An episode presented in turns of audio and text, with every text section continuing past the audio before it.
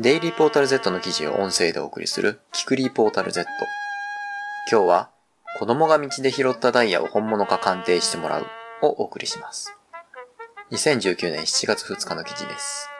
ライターは石川大樹。読み上げも石川大樹でお送りします。子供が道で拾ったダイヤを本物か鑑定してもらう。小学校低学年の息子がいる。水泳が好きで週末によくプールに連れて行くのだが、ある日の帰り道、路上で急に立ち止まり、何かを拾い上げた。お父さん、ダイヤ拾った。子供の手のひらに大きさ5ミリに満たないほどの、しかし、例のあの形にカットされたキラキラ光る石が乗っていた。そのダイヤっぽい石、ここでは便宜的にダイヤと呼ぼう。は、それ以来、子供の宝物入れに大事に保管されている。写真がですね、棚の上に小さな缶が載っている写真です。もらい物の中国茶の缶が子供の宝物入れ。中には、江ノ島水族館でもらったバッジ。水族館に一泊できるイベントがあって、それに参加した時にもらった。と、おもちゃの指輪。そして、例のダイヤ。ここでバッジと指輪とダイヤの写真が載っています。思い返してみれば、僕も子供の頃は、よく道でいろんなものを拾って帰ってきて溜め込んだものだ。どんぐり、納豆、化石に見えなくもない石、転がって角の落ちたガラスの破片、時には虫の死骸。それに比べると、うちの子供はあまり物を拾ってくることがなく、宝物箱の中身も厳選されている。2010年代生まれの世代によるものか、それとも都会育ちのせいなのか、ナチュラルボーンシンプルな暮らしである。そんな物への執着の薄い子供の心を見事は静かみにし、狭き門である宝物箱入りを果たしたのだ。この一粒のダイヤが。写真で子供の手のひらに小さなダイヤが載っている写真が載ってます。子供の手と比べてもやはり小さい。サイズはとても小さい。3ミリぐらいだろうか。いや、小さいからこそという見方もある。これが1センチぐらいある大粒だったら、さすがにそのサイズのダイヤが道に落ちているということはありえまい。しかしこのサイズである。何かの拍子にアクセサリーから外れてポロッと、ということもあるのではないか。子供はこのダイヤを大層気に入っていて、休日はいつも缶ごとカバンに入れて、歩くたびにカラカラと音を立てながら過ごしていた。子供のダイヤと親心。子供のときめきはわかる。何せ、少なくとも子供の知る上では、世界で最も高価な物質である。お小遣い何年分もに相当する価値が自分の手の中にある。とはいえ子供も、ダイヤではないという可能性に思い至らないほど単純なわけでもない。お父さん、これ本当にダイヤかな？そうだといいね。というような会話は何度もした。どうやったらわかるの？専門の人に見てもらわないと。写真がまた入ります。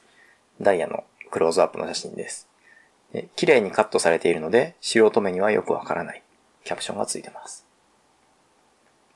正直、人生経験豊富な大人としては、懐疑的にならざるを得ない。本当に道に宝石が落ちているなんてことがあるだろうかダイヤっぽくカットされたガラスではないのかただ、親として、どうせガラスでしょ？というような雑な態度で子供の夢を踏みにじってはならないとも思うのだ。しっかり向き合ってやりたい。問題は何にしっかり向き合うのかである。ここで取り得る選択肢は二つ。ダイヤを持っているという誇らしい気持ち。あるいは、ダイヤかどうか知りたいという知的好奇心。前者に向き合うなら、ダイヤだといいねーでずっとやり過ごすのも手だ。一方で、後者と向き合うなら、曖昧にごまかすのではなく、きっちりと調べて結論を得ることで、己の知的好奇心との付き合い方を教えてやるのが正解だと思うのだ。どちらを捨て、どちらを取るべきか。こういう細かいところにいちいち悩む。それが親なのである。それから1年。というのが、実はだいたい1年ぐらい前までの話。半年も時が経てば、子供のダイヤに対する興奮も薄れ、休日も持ち歩かずに家に置いていくことも増えてきた。そう、ダイヤを持っているという誇らしい気持ち、それが薄れてきたのだ。そうなると話は変わってくる。知的好奇心の火が消えないうちに、このダイヤの正体を調べてやるべきではないか。本人も本当のことが知りたいという。ここで写真が入りまして、えー、ライターの井口さんとですね、僕が、あのー、テーブルの横に座ってまして、一緒にダイヤを見てる写真です。でキャプションが、有識者に見てもらうことになった。左が有識者、井口さん。右が筆者。まだ去年のことなので冬服です。実は、デイリーポータル Z には、宝石鑑定士の資格を持ったライターがいる。神社や御朱印にも詳しい、井口恵里さんだ。彼女に企画会議の後に1時間ほど時間をもらって、石を見てもらうことにした。写真がまた出てきまして、ルーペで宝石を見ている井口さんが載ってます。ルーペでじっくり覗き込む。井口さんによると、ガラスかどうかの識別は比較的簡単なのだそうだ。ガラスは柔らかいのでかけやすく、そして欠けた部分が貝殻のような形になるのが特徴。井口さんが描いてくれた説明の絵が出てます。井口さんによるガラスのかけ方の図。確かにこの形、割れた窓ガラスなどで見たことがある。この割れた角のところがですね、ちょっと貝殻みたいな形というか、扇形の中に、こう、横じわが入ってるような、そんな感じの形になってますね。この石の場合、傷も少ないことからガラスではないと思われるとのこと。素人はダイヤの模造品というとすぐガラスでしょ？と思ってしまうが、そもそも宝石の代用としてガラスが使われるケースはそんなに多くないらしい。また写真で、えー、手のひらに乗せたダイヤをですね、ルーペで見ている写真が出てます。ルーペ越しに見るとカットの感じがわかる。井口さん曰く、この石の特徴としては、サイズの割に重さがある。色が透明。過去、黄身がかかっていない。光を当てるとキラキラする。といった点が挙げられるとのこと。えー、次もまた写真で、ダイヤの、ダイヤをそのボールペンで描いた線の上に乗せて透かして見ている写真です。で、その線がですね、そのダイヤのカットと光の屈折によって、こう、一直線なんですけど、丸に見えているという写真ですね。ボールペンの線の上に乗せて屈折の具合を見たりもしていた。それらの特徴をもとに候補は2つに絞られた。1つ目、キュービックジルコニア。ダイヤの代用品としてよく使われる合成石。ダイヤよりも重く、色が透明。ダイヤよりも光を当てた時によりキラキラ輝く。比較的値段の安いアクセサリーによく使用される。CZ ダイヤ等と言って売られることもあるが、ダイヤではない。二つ目、ダイヤモンド。キュービックジルコニアよりも黄身がかかっているが、品質の良いものは透明に近い場合もある。確率的にはキュービックジルコニアの方が優勢。おそらくはそっちではないかということだ。しかしながら、今回は設備も道具も不十分なため、断定には至らず、あくまで可能性として2候補があるという結論にとどまった。余談。記事タイトルには分かりやすく鑑定とつけたものの、正確にはダイヤかダイヤでないかの識別は、鑑別というのだという。ダイヤがあって、それがどういうランクのものであるかを調べるのが鑑定。その日は曖昧さを残す結論だったが、後日、井口さんの知人のつてで詳しい鑑別をお願いすることもできそうだという。最終結果が出てしまう。知る勇気。家に帰ってから子供に、井口さんの見解、そして今後のことを話した。本当に知りたかったら調べてもらえそうだけど、行く？行きたいダイヤでない可能性が高いというのも伝えたわけで、子供にとっては落胆すべき事実だったはずなんだ。それでも即答で、行きたいと答えたということは、そのショックよりも真相を知りたいという気持ちが勝ったのだろう。彼が拾ってきたダイヤだ。その価値が決まる瞬間は、その目で見届けた方がいいに決まっている。本当の正体。いろいろあってそこからまた数ヶ月が経ってしまった。つい先月のことだ。井口さんの紹介で、ついに石を鑑別してもらう日がやってきたのである。気がせいて駐車場を走っていく子供。カバンからカラカラ音を立てながら、写真で子供が走ってる後ろ姿が出てます。店頭にて。この写真は、えー、その、七屋さん、取材にさせていただいた七屋さん、ロデオドライブさんのお店の前で僕と、えー、子供が一緒にいる写真ですね。ちなみに撮影は古賀さんです。鑑別に協力してくれたのは、東京、神奈川、香港にお店を構えるロデオドライブさん。前身である角屋七店は、1954年創業という老舗の七屋さんである。今回は JR 関内駅からほど近い七ロデオドライブにお伺いして、店長の金子さんにご対応いただいた。子供がダイヤをですね、その店長の金子さんに渡している写真が入ってます。早速ダイヤを見てもらう。続いて写真で、その金子さんがですね、ルーペでじっくりダイヤを見てくれている写真ですね。ルーペでじっくり観察する金子さん。金子さんはひとしきり拡大鏡で石を観察すると、肉眼では見えないところがあるので、機械で調べてみましょう。と言ってお店の奥へ消えた。即断ではなかった。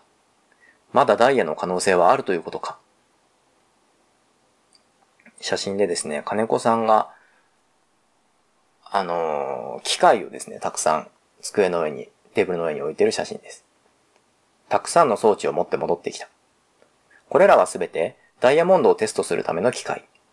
似た石がいろいろあるので、何を見分けたいかで使う機械が変わるのだという。今、テスターに宝石をかけている写真ですね。まず最初のテスト。まずこの装置から使っていく。ダイヤであれば、メーターのランプが緑のところまでピピピッと点灯する。仮想対象の得点みたいにしてダイヤかどうかがわかるのである。金子さんがピンセットで石をつまみ、装置を当ててスイッチを押す。果たしてその結果は？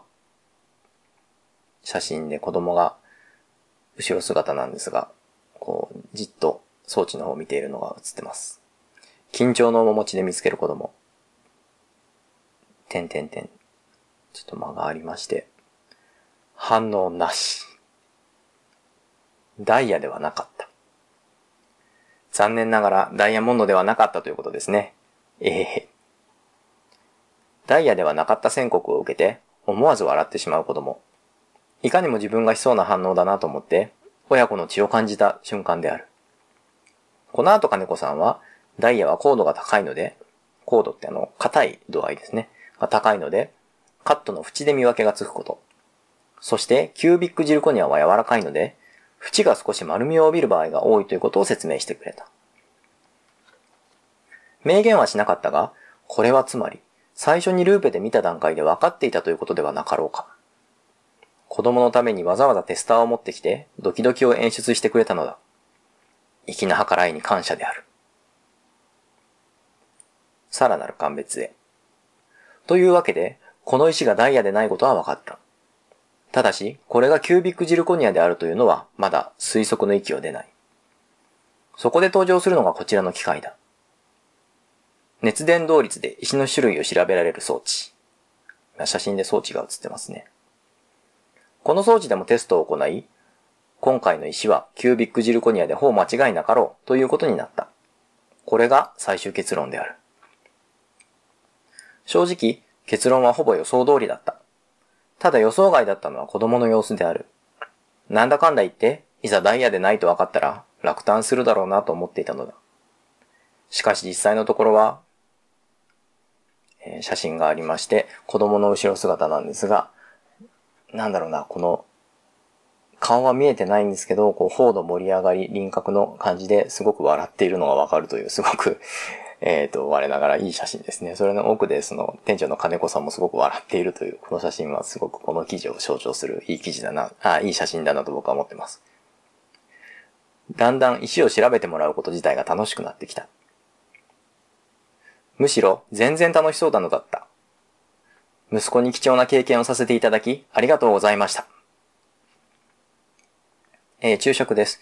今回は取材対応ということで宝石の鑑別をお願いしたが、通常持ち込まれた品についてはあくまで質屋として取り扱えるかどうかの範囲の回答になるという。正体不明の石をロドオドライブさんに持ち込めば鑑別してもらえるというわけではないのでご了承ください。宝石の価値。結局、キュービックジルコニアだった。ダイヤとは比べ物にならないものの、井口さんによれば数百円程度の価値があるという。大人にとっては大したことないが、お小遣いがワンコインの子供にとっては大きな価値だ。ちなみにこれがダイヤだったらどうかというと、このサイズだとそれでも1万円はいかない程度ではないかとのことだった。それはそれで思ったより安い。えー、写真ですね。子供が、あの、公園のベンチというかなんか、なんだろう、まあ、ベンチかな？ベンチ、ちょっと変わった形のベンチなんですけど、座ってる絵です。帰り道、館内の公園にて。石がダイヤだったら、とりあえず子供と一緒に交番に届けて、この記事は終わりかな？と思っていた。が、当ては外れてキュービックジルコニアということになった。さて、この後どうしようか。この石どうする？うーん、これって結局宝石なの？何が宝石で何が宝石でないか、急に哲学的な問いであるように思えてきた。この場合、合成石とはいえ、アクセサリーに使われる素材でもある。宝石ということでいいだろう。宝石だよ。だったら交番に届ける。館内から電車に乗って自宅の最寄り駅まで戻って、一番近い交番に行く。おまわりさんが忙しそうだったのでちょっと外で待って、空いたタイミングで、お忙しいところ恐縮ですが、子供が拾い物を届けたいと、と恐縮しつつ声をかける。一通りの説明をすると、女性のおまわりさんは、そうかーと言って少し間があって、これは僕が持ってていいよ、と子供に石を返した。持ってきてくれてありがとう。お父さんはお子さんをいっぱい褒めてあげてくださいね。まとめです。そういうわけで、結局あのキュービックジルコニアは相変わらず家の宝物入れに収まって大切に保管されている。石としての価値は期待より低かったものの、石の正体がわかる瞬間のドキドキ、知らない大人が自分のために親切に石を調べてくれたこと、その道中の二人旅のこと、横浜は家から遠くてちょっとした小旅行であった。などなど、小さな石の中に減った価値を埋めるだけの思い出が詰まったのではないかと思う。というのは僕の都合のいい解釈なのかもしれないけど。しかし少なくとも子供にとってなかなかできない貴重な体験ではあったと思うのだ。本文は以上ですね。取材協力、七ロデオドライブさん。えっ、ー、と、この記事はですね、まあ、読んでいただくと、え、この記事はですね、え、この先聞いていただくとわかるんですけども、まあ、1年以上前から、こう、温めてたというか、まあでも当初はその記事にするつもりではなかったんですけど、まあ、1年以上前からですね、こう、1年以上前からのエピソードを書いたものということですね、まあその間、あの、井口さん、ライターの井口さんであったりとか、取材先の七屋さんであったりとかですね、あとは、その写真撮ってくれた花歌さんとか古賀さんが付き合ってくれたんですけども、みんなに協力をしていただいて、こう自分の子供の記事を書くという、なんかちょっと気恥ずかしい感じもあるんですが、えー、結果的にすごく好評で、あの、すごく良かったなという感じの記事です。こうやってなんか書いとくとですね、なんとなく子供が大きくなった時に、ね、これを見せて喜ぶのかどうかちょっとね、わかんないんですけど、まあこういうことがあったんだよっていう記録には、まあ少なくともね、自分で読み返すことができるし、こうなんか人生の記録にはなっていいのではないかなということで、えっ、ー、と、個人的にも思い出深い記事となっております。では。